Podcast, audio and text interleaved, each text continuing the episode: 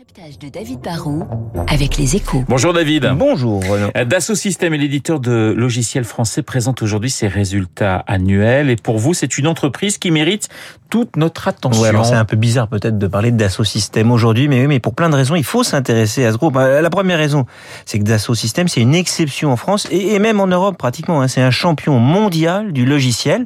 Avec l'allemand SAP, en fait, c'est le, le seul vrai acteur européen leader sur un domaine qui fasse mieux que des géants américains.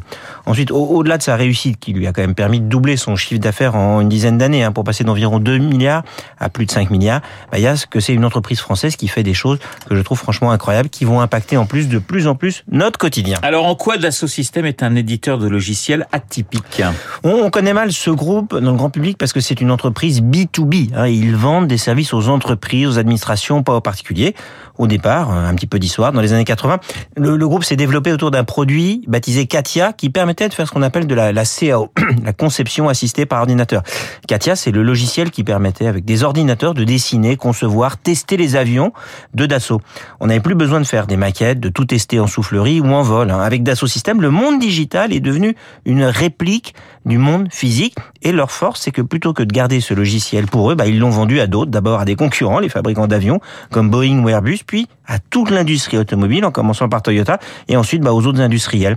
Mais aussi à des villes, des aéroports, des ports, qui voulaient tester en 3D virtuel l'impact d'un petit changement sur un plan de circulation, bah, par exemple. David, pourquoi le groupe continue d'enregistrer une forte Bah, croissance ce qui change la donne depuis quelques années, c'est qu'aujourd'hui, ils s'attaquent au monde de la santé et à l'humain.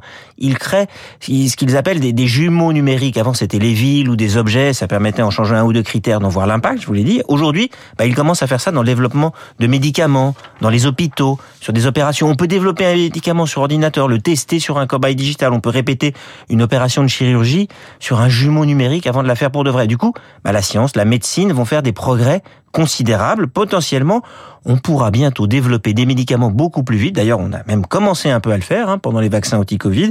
C'est grâce à des logiciels comme ça qu'on a pu aller très vite. Mais on peut aussi aller un jour vers une forme de médecine avec des médicaments de plus en plus personnalisés qui marcheront bien juste pour certaines personnes. En fait, on va mélanger la puissance informatique avec le big data à l'approche médicale.